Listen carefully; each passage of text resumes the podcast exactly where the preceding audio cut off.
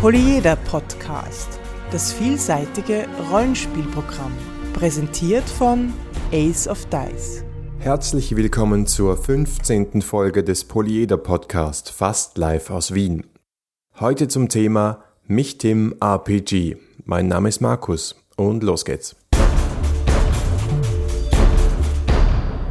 Diese Folge ist eine etwas besondere Folge. Wir haben nur ein Thema, das Michtim RPG, das mir auf Twitter über den Weg gelaufen ist. Und da ich festgestellt habe, dass der Designer dieses Rollenspiels, dieses neuen Rollenspiels ein Österreicher ist, genau gesagt ein Grazer, Georg Mier, und er diese Arbeit noch dazu als Masterarbeiter FH Joanneum in Graz abgegeben und verfasst hat, habe ich mich in Kontakt gesetzt mit ihm und ein kleines Interview via Skype geführt und das hören wir uns jetzt an. Bitteschön.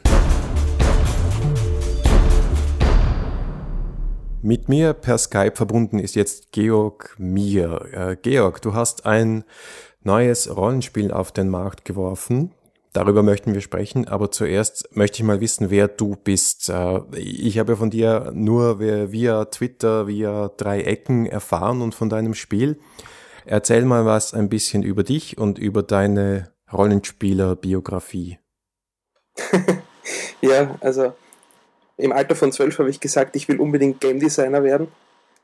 Da haben damals alle Leute sehr laut gelacht. Äh, und im Endeffekt ist aus mir dann einmal ein normaler Designer geworden, also Grafikdesign und so. Äh, Programmierer habe ich auch gelernt. Alles nur zu dem größeren Zweck, dass ich irgendwann vielleicht einmal äh, Spiele machen werde. Damals wollte ich unbedingt Videospiele basteln. Naja, geworden ist es dann letztendlich dann ein Rollenspiel, ein Erzählspiel. Äh, war mir eigentlich wichtig, etwas verlegt zu haben, weil sonst tut man sich schwer, irgendwie sich als Game Designer zu bezeichnen, wenn man, äh, wenn man nie was auf den Markt bringt. Ne? Also ich habe die ganzen Jahre davor schon Spiele gemacht, auch für Labs und so, Systeme, aber da steht quasi nirgends mein Name drunter und ja, das wollte ich jetzt mal geregelt haben. Okay, und woher kommst du spielerisch gesehen? Was hast du gespielt? Was hast du geleitet? Was hast du geschrieben, designt vielleicht schon? Ah, mein, mein allererstes Rollenspiel habe ich eh sowas herum, um wie ich so zwölf oder so war, äh, gebastelt und zwar auf Basis von Final Fantasy, von einem Gameboy-Spiel. Äh, dort war, da war im Endeffekt so Dokumentationstabellen dabei, die die verschiedenen Waffen und Gegenstände im Spiel beschreiben. Und ich habe mir eigentlich gedacht, es wäre doch cool, ohne den Gameboy äh, diese Geschichten zu spielen. Ne? Also habe ich Würfel genommen und die mit Symbolen beklebt und quasi ein eigenes kleines Regelwerk erfunden und das dann auch mit Leuten gespielt. Und das war noch lange Zeit, bevor ich gewusst habe, dass es da wirklich also Rollenspiele gibt, die genau das machen. Ne? Du hast das Rollenspiel und neu erfunden, ohne zu wissen, dass es es schon gibt für mich selbst, ja, quasi. äh, nur habe ich damals nichts von einer Spielleiterrolle gewusst. Für mich waren immer alle Leute gleichberechtigt. Und man hat dann halt einfach immer in Runden quasi weitergegeben und weitererzählt und weitergewürfelt. Das war, naja, also ich, ich habe es leider nicht dokumentiert, aber das war eine sehr schräge Geschichte damals. Wie groß war dann der Schock, als du das erste publizierte Rollenspiel gelesen hast? Das war, wie ich 17 war, das ist auch schon jetzt zwölf Jahre, ne, 13 Jahre her. Äh, und das war dann Advanced Dungeons and Dragons zweite Edition mit haufenweise Zusatzregeln. Und ich war ziemlich überfordert, weil es einfach viel zu viel war. Und wir haben so eine komische Art des Spielens gehabt. Also wir haben uns immer, also wir haben uns nicht wochenweise getroffen, sondern das war einmal im Jahr für drei Tage oder vier Tage durchgehend. Und irgendwie äh, war das halt sehr immersiv. Also du, wenn, wenn, du, wenn du deinen Charakter wirklich 48 Stunden durchspielst, dann wird man schon ein klein wenig verrückt dabei. Und äh, ja, also das war so meine erste Rollenspielerfahrung. Du hast ja dein äh, Spiel, das jetzt publiziert wurde, das Michtim RPG, als Diplomarbeit geschrieben. Habe ich das richtig verstanden? Genau, ja. Das war eine Masterarbeit für den Studiengang Media and Interaction Design, die Leute bei uns machen normalerweise technischeres Zeug. Äh, wir haben aber auch äh, Game Design Kurse quasi. Und ich habe halt die Chance genutzt, um eben zu, zu, sagen, ja, okay, Georg, du hast ein Stipendium, du hast die Möglichkeit, jetzt endlich mal kreativ was zu machen. Du hast die Freiheit, also nutzt die Chance. Und ich habe zwar Anfragen gehabt von Firmen, dass ich selbst bei denen irgendwelche Diplomarbeit machen soll, aber das fand ich einfach nicht so spannend. Und ja, letztendlich ist es dann eben das Spiel geworden. Ne? Und ich habe einen Themenwechsel vollzogen. Also zuerst wollte ich ein Transmedia Storytelling Game machen, also in Zusammenarbeit mit einem Webservice und iPhone-Spielen, die alle quasi eine gemeinsame Erfahrung erzeugen. Aber aus Zeitmangel und weil ich eigentlich mich auf das normale Erzählrollenspiel beschränkt habe, habe ich dann das Thema im letzten Moment noch gewechselt. Und jetzt lautet der Titel Designing a Pen and Paper Storytelling Game. Okay, was muss man mit seinen Betreuern anstellen, damit sie sowas auch zulassen? Ich meine, ich hätte mir das äh, nicht in den wildesten Träumen vorgestellt, dass man ein RPG schreiben kann, ein, ein Pen and Paper Rollenspiel als Diplomarbeit selbst in so einem so kreativen Studiengang. ja, das war an sich nicht so ein Problem, wie es ausschaut. Also ich frage dich mal, kennst du Lev Ledy? Nein. Nee.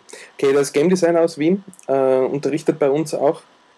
Ja, da hat es nicht viel Überzeugungsarbeit gekostet. Ich habe ihm einfach ein paar Entwürfe gezeigt und äh, er war eigentlich relativ schnell begeistert.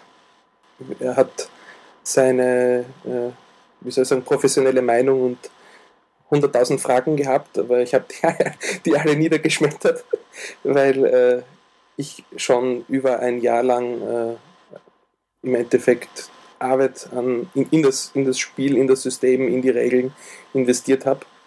Also ich pflege Skizzenbücher, also Notizbücher und, und sowas zu haben. Ja. Also wenn ich, wenn ich das Skizzenbuch dabei habe, dann kann ich immer dran arbeiten an meinen, an meinen Ideen. Ne? Und deswegen mich dem RPG gibt es eigentlich schon seit über einem Jahr in verschiedenen Stadien. Ja. Also du hast schon viel Vorarbeit in das Spiel hineingesteckt gehabt. Wie lange hast du es schon gespielt oder getestet gehabt, bevor du das dann niedergeschrieben und als, als Buch designt hast? Ja, also bevor es in, in, in die Schreibarbeit gegangen ist, habe ich es schon zweimal getestet gehabt. Also ich habe die Regeln und äh, die Abläufe immer schon vorher skizziert und äh, habe diverse Spielutensilien für das Spiel eben gemacht, so die Calling Cards zum Beispiel also es war wirklich nur das Rohgerüst, also nur die, die Regeln und es, es hat keine, keinen Flufftext und nichts gegeben. Also ich bin zum, Spiel, zum Spielabend, zum Testabend gegangen mit äh, dem Charakterbogen und auf dem Charakterbogen sind diese Grundaktionen beschrieben mit den ersten Callings. Damals waren das noch sieben Stück oder acht Stück. Und die Regeln zu den einzelnen Callings stehen quasi auf diesem Kärtchen und damit haben die Leute dann getestet und ich habe einfach dann äh, das Spiel immer sukzessive erweitert und angepasst. Im Zentrum von deiner Spielwelt stehen ja die Mich-Teams. Kannst du uns die mal vorstellen? Wer sind denn diese Viecher? Mich-Teams sind kleine Kreaturen, die sehen ein bisschen so aus wie kleine Hamster. Äh, sie sind aber auf keinen Fall Nagetiere. Wir haben intern noch ein paar Streitigkeiten darüber, ob sie jetzt von Affen abstammen oder nicht. Mein Freund sagt, das ist nicht so. Ich habe das im Buch eigentlich gegenteilig beschrieben, aber okay. Sie sind, man kann sie sich vorstellen, äh, sie haben eine eigene Kultur. Sie tragen gewöhnlich Umhänge, oft auch äh, normale Kleidung, technisch weiterentwickelte äh, Michtime tragen auch mal Kampfanzüge oder so etwas. Ja. Sie verwenden eben Technologie, Magie und alles, was ihnen so in die Quere kommt, um ihre Ziele zu erreichen. Sie sind sehr abenteuerlustig und ja, sie organisieren sich in, in sogenannten Häusern. Häuser sind so politische Fraktionen, die alle einen unterschiedlichen, ein unterschiedliches Ziel verfolgen. Und ja, gibt es zum Beispiel Haustürneier, die sind halt so für soziales Miteinander, für Nächstenliebe und äh, für Festlichkeiten bekannt. Oder es gibt Haus Grauling, die halt äh, sich dem Fortschritt verschrieben haben und technologische Weiterentwicklung vorantreiben und äh, versuchen auch wirtschaftlich erfolgreich zu sein. Und zuletzt Haus Basic, die äh, sich dem Naturschutz verbunden fühlen, die eben einen, im Einklang mit der Natur leben wollen. Ne? Ich finde, die Kultur ist so eine wichtige Mischung aus verschiedenen Themes oder Memes, also Antro, Steampunk, Cybertech, Umweltschutz, alles Mögliche kommt da hinein. Wie bist du überhaupt drauf gekommen, gerade da dein Spiel reinzusetzen? Was sind die Inspirationen gewesen? Naja, wir leben in einer Welt, in der jeder eigene Ziele verfolgt und oftmals ist es so, dass man sagt, wow, wie furchtbar ist die und jene Partei oder wie furchtbar ist diese und jene Ansicht, aber in Wirklichkeit haben manche Leute einfach eh noble Ziele, nur die an der Ausführung hapert halt.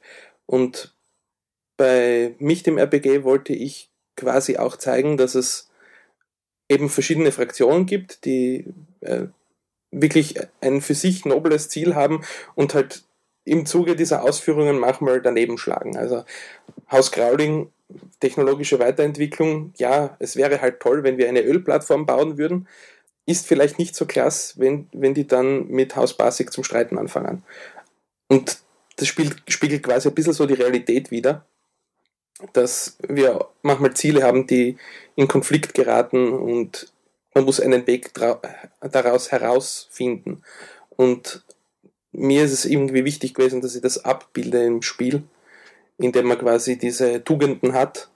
Jedes Haus hat eine eigene Tugend und wenn man die verfolgt, dann kriegt man quasi Karma-Punkte. Und wenn man Sünden begeht, dann äh, ist es einem nicht mehr möglich, diese Karma-Punkte zu verdienen. Ne? Ja, so eine Art Moralsystem. Genau, ja. Und bei mir war es zum Beispiel so, ich habe mich immer daran gestört, dass andere Spiele, wie zum Beispiel Dungeons and Dragons, haben zwar diese Gesinnung, diese ominöse, aber es gibt eigentlich keine Konsequenzen in dem Spiel. Wenn du einen guten Charakter spielst, also am Papier gut, und du gehst hin und schlachtest ein Dorf ab, dann kann man zwar hinterfragen, ob das wirklich jetzt gut war, aber es hat eigentlich keine Auswirkung. Also es passiert nichts.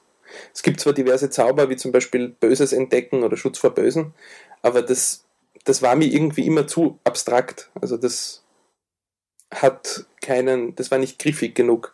Und deswegen habe ich irgendwie versucht, äh, einen Weg zu finden, äh, diese, die Spieler dazu zu bringen, ihre Tugenden, die sie sich halt aussuchen, auch aktiv zu spielen und einzubringen in, in die Runde. Ne?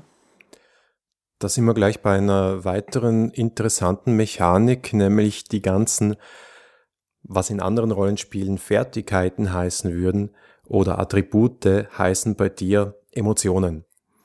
Und zwar mhm. ganz explizit äh, sind das Emotionen, die dann mit gewissen Handlungen auch verbunden sind. Kannst du das ein bisschen erklären? Das finde ich einen sehr spannenden Teil. Ja, also ich habe mich für Emotionen entschieden, weil, ähm, wie erkläre ich das am besten? also klassische Rollenspiele gehen her und sagen Stärke, Geschick, Konstitution, Intelligenz. Und da, bei diesem Standard, äh, bei dieser Standard-Herangehensweise gibt es verschiedene Probleme. Zum Beispiel, wenn, wenn ich einen intelligenten Charakter spiele und als Spieler nicht sonderlich intelligent bin, dann äh, werden die Handlungen des Charakters vermutlich nicht zusammenpassen mit den Werten, die ich habe. Da kann ich zwar würfeln drauf, aber das ist eine Dissonanz. Ja. Und das gleiche passiert natürlich bei Charisma auch. Also jemand, der gut reden kann, aber einen Charisma-Wert hat, der im Keller ist, der sollte nicht gut reden können. Ja? Aber gibt es genug Fälle zum, in meiner eigenen Spielrunde, äh, wo die sozialen Werte mit der Spielweise des Spielers nichts zu tun haben. Und ich habe mir gedacht, ich möchte einfach quasi dieses, das Blatt zusammenknüllen, wegwerfen und was Neues machen. Und Emotionen tun bei mir genau das. Also es ist so, ein zorniges Michtim ist besonders gut im Angriff. Ein ängstliches Michtim ist gut darin, sich zu verstecken. Ein fröhliches Michtim ist besonders schnell und agil, kann klettern und springen. Ein liebevolles Michtim kann andere heilen. Und so sind diese äh, Standardfähigkeiten, die man in einem Rollenspiel auch irgendwie meistens braucht, auf die Emotionen aufgeteilt. Und Charaktere äh, definieren sich durch ihre Persönlichkeit. Das kann natürlich noch immer das gleiche Problem haben, dass Leute nicht das spielen, was sie auf dem Charakterbogen haben. aber es ist zumindest nicht mehr das Problem, dass ich sagen muss, würfel doch bitte auf Intelligenz oder so. Ja? Spieler wollen, wenn sie, wenn sie äh, sich zum Spielen treffen und eine Mission lösen müssen, dann bringen sie da meistens ihre eigene Gedankenkraft ein. Und selten ist es so, dass ein Rätsel von einem Würfelwurf entschieden werden sollte. Deswegen habe ich das einfach rausgeschmissen. Und außerdem erlaubt mir das Emotionssystem verschiedene äh, neue Tricks. Zum Beispiel, äh, wenn man einen Sechser würfelt auf eine Probe, dann kriegt man für jeden Sechser, den man gewürfelt hat, einen Stimmungsmarker. Zum Beispiel wird man so zornig. Und wenn ich zornig geworden bin, dann werden alle meine Würfe auf Zorn viel besser. Das heißt, ich werde immer besser im Kampf. Auf der anderen Seite, wenn ich ganz zornig bin, dann kann ich nicht mehr gut heilen, weil ich ja so zornig bin. das führt halt dazu, dass ähm, Leute, die in etwas gut sind oder diese Stimmungsmarker aufgebaut haben, äh, auch dazu neigen, diese Handlungen auszuführen. An einer anderen Stelle des Spiels habe ich dann wieder Regeln eingeführt, wie man diese Stimmungsmarker auch bei, an, bei Gegnern zum Beispiel erzeugen kann, um, um dann wieder diese Handlungen zu beeinflussen. Ja, die Stimmungsmarker fand ich auch eine sehr interessante Mechanik, weil es ja Vorteile und Nachteile hat. Ja, also eben, wenn du äh, zornig bist, kannst du nicht gut heilen und umgekehrt. Und äh, Maja, was mich interessiert, weil ich es jetzt noch nicht testgespielt habe, wie hast du das beim Spielen erlebt? Ähm, werden die Emotionen da tatsächlich ausgespielt oder bleibt das eine Mechanik? Das hängt sicher sehr vom Spieler ab. Also ich habe Spieler, die halt immer etwas neutral sind, also die, die sich nicht so reinsteigern. Aber ich habe auch andere Leute, die, boah, wenn sie jetzt drei Zornmarker haben, dann schon zu brüllen anfangen und ja, also die das dann auch als Rollenspiel-Hinweis heranziehen. Und dafür ist es ja auch da. Also es gibt auch eine kleine Minisektion, äh, dass, dass äh, diese Persönlichkeit auch abgebildet werden sollte in der Verhaltensweise. Wenn ich einen Zorn 4 Charakter spiele, was das Maximum ist, dann wird der Charakter auch dazu neigen, diesen Zorn dauernd einzusetzen, auch bei äh, auch in Situationen, wo das vielleicht nicht gut ist, ja. Das ist ganz wichtig bei gesellschaftlichen äh, Würfen. Also es gibt keine, also wenn ich das verallgemeinern darf, es gibt schon Klassen, die, die, die, die auf Emotionen äh, zugreifen können, aber es gibt keine Regeln für Lügen oder so irgendwas. Ja. Stattdessen kann der Charakter versucht, den anderen zu provozieren eine, auf eine bestimmte Art und Weise zu reagieren. Also ich kann zum Beispiel einem anderen Typen einen Witz erzählen und dann würfelt der andere auf seinen Glückswert, auf seine Freudewert, ob er jetzt fidel agiert oder auf seinen Zorn. Wenn ich versuche, jemanden zu provozieren, dann würfelt er auf seinen Zornwert und wenn eine 11 erreicht, dann äh, reagiert er zornig. Das ist halt quasi so ein bisschen eine etwas andere Lösung für Socializing. Würfe, die halt so vorkommen. Ja, erklär mal vielleicht noch kurz, wie die Würfel funktionieren. Fand ich auch ganz interessant, dass man grundsätzlich 3W6 hernimmt und addiert, aber auf einen sehr niedrigen Zielwurf kommen muss. Sieben ist es, glaube ich, nicht? Genau, ja. Aber du kannst dir dann selber Würfel wegnehmen. Wie funktioniert das? Okay, es ist so, also man hat im Spiel immer zwischen 1 und 4 Würfel üblicherweise. Das hängt davon ab, wie hoch, wie hoch der jeweilige Wert im, in, in der Emotion ist. Bleiben wir beim Beispiel angreifen. Dann hat, hat, hat man mit einem Charakter, der Zorn auf 3 hat, eben drei Würfel, 3W6. Würfelt die, addiert die Zahlen zusammen und versucht 7 zu übertreffen oder zu, 7 zu erreichen oder zu übertreffen.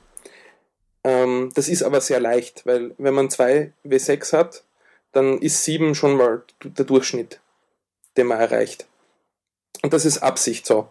Also ich habe diese äh, die Wahrscheinlichkeiten auf einer Tabelle aufgezeichnet und, und quasi ausgerechnet, äh, wie hoch sind die Chancen und ich wollte da was möglichst Interessantes quasi äh, modellieren.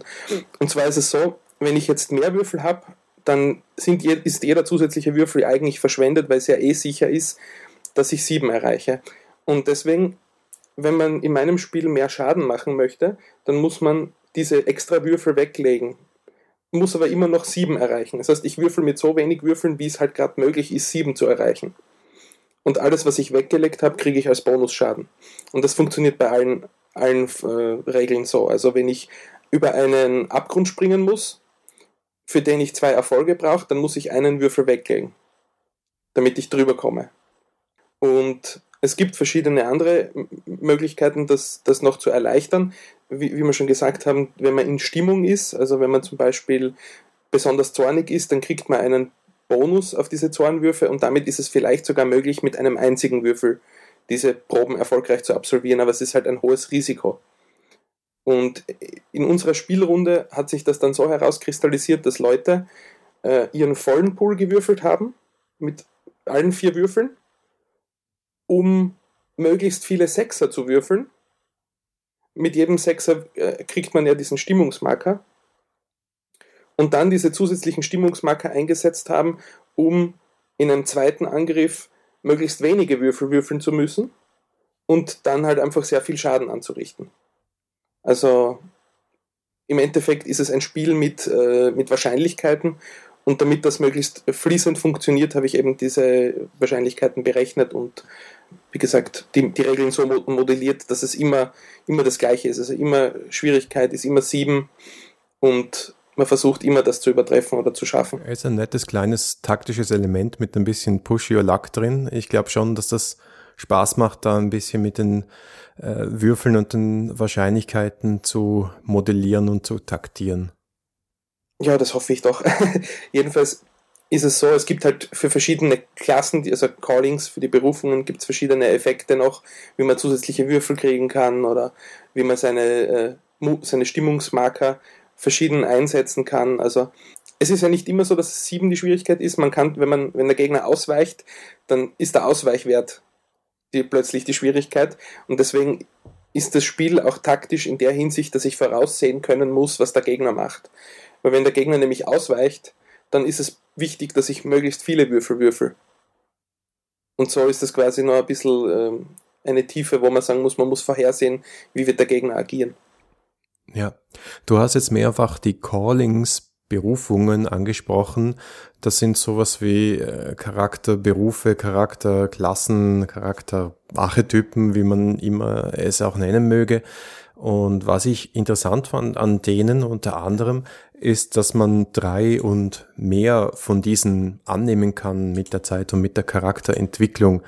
Ist das dann so ähm, der Wink, äh, Hallo an die Power Gamer oder wie funktioniert das dann? Natürlich auch, ja. Also das klingt jetzt vielleicht ein bisschen hart, aber Power Gamer sind auch nur Spieler. Also ich möchte ja, dass jeder seinen Spaß hat und gerade bei, bei Leuten, die min-maxen, ist es wichtig, dass sie eine Möglichkeit haben zu kombinieren und das meiste aus ihrem Charakter herauszuholen. Das war ganz sicher auch mit ein Grund, aber die gleiche Methode, also drei Klassen zu haben, bringt ja auch einem Rollenspieler was, der, der quasi eher auf der Erzählschiene ist, weil, weil diese Callings immer auch einen Utility-Effekt haben, also etwas, das quasi noch als Bonus dabei ist. Von, von daher denke ich, dass es recht gut funktioniert. Diese Callings machen eigentlich das, sie sind total elementar, also jedes Calling macht immer nur einen bestimmten Trick. Zum Beispiel der Sorcerer, also der Zauberer, kann Würfel weglegen und anstatt dass man mehr einen Bonuserfolg damit kriegt, kann er die Reichweite seiner Aktion um einen Meter erhöhen.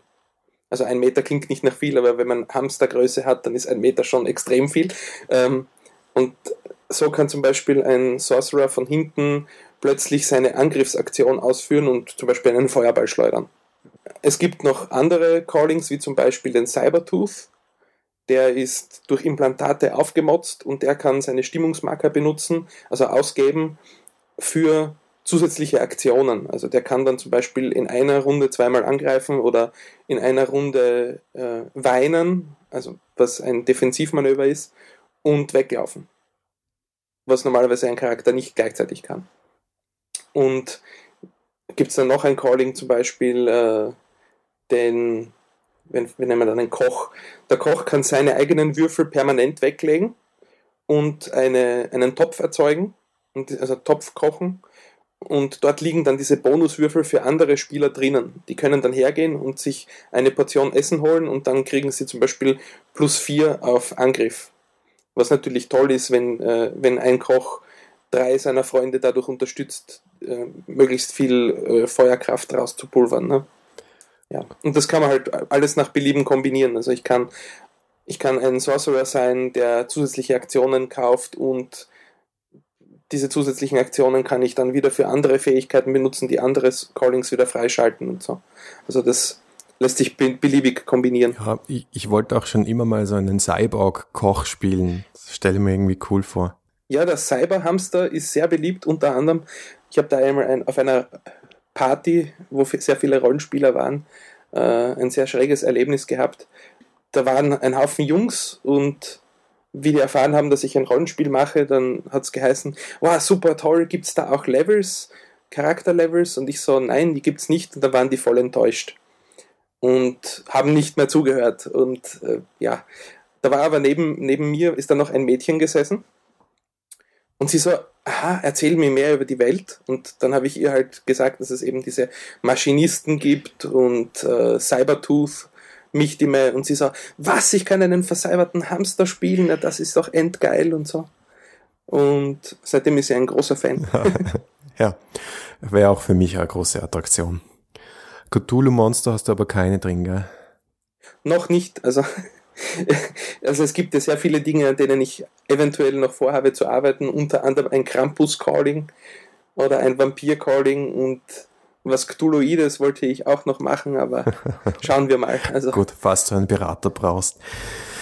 Aber reden wir noch über die jetzige und zukünftige Veröffentlichungen. Du hast ja jetzt das PDF in englischer Sprache auf äh, Drive-Thru RPG veröffentlicht. Da gibt's auch ein Print on Demand. Warum hast du dich entschlossen, diesen Weg zu gehen und gleich auf Englisch? Also Englisch ist für mich ganz eindeutig gewesen, weil ich einen sehr großen Markt erreichen wollte. Und ich habe den Markt halt eher im englischsprachigen Raum gesehen. Habe mittlerweile aber auch sehr viele Leute, die sagen, ha, warum ist das nicht Deutsch? Ich hätte so, so gern auf Deutsch gehabt. Aber naja, eine Übersetzung kann man später auch immer noch machen. Und ich glaube, es gibt mehr Leute, die, mehr, mehr deutsche Leute oder deutschstämmige Leute, die Englisch sprechen, als umgekehrt. Und ja, das war halt eine, ich gebe es zu, eine rein markttechnische Entscheidung, weil ich einfach große, eine große Zielgruppe haben wollte. Und Print on Demand deswegen, weil es eigentlich super leicht geht und ich kein Inventar brauche. Also ich habe kein Budget, also ich war bis jetzt Student und, und habe einfach keine Mittel, um äh, einen riesigen Druckauftrag in, in Auftrag zu geben. Kickstarter hätte wahrscheinlich auch nicht funktioniert, weil da braucht man schon eine relativ gute Basis und so. Und nachdem ich die Arbeit sowieso fertig machen musste für die, äh, für die Abgabe meiner Masterarbeit, ist es quasi so, dass das, was jetzt im Vertrieb verkauft wird, schön ist und toll, aber es, es, also es muss nicht mein Überleben sichern. Und das Projekt ist schon fertig und ich muss nicht alles draufsetzen, dass, äh, dass möglichst viele Leute es kaufen. Ich bin gespannt. Ich persönlich bin schon mal sehr angetan von dem Konzept und ähm, ja, freue mich darauf, es auszuprobieren.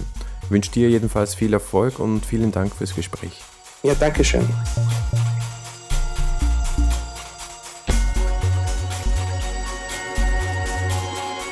Das war die 15. Folge des Polyeder Podcasts. Wir freuen uns auf euer Feedback unter polyeder at aceofdice.com, auf Facebook, auf Twitter oder im Blog. Danke fürs Zuhören und bis in zwei Wochen.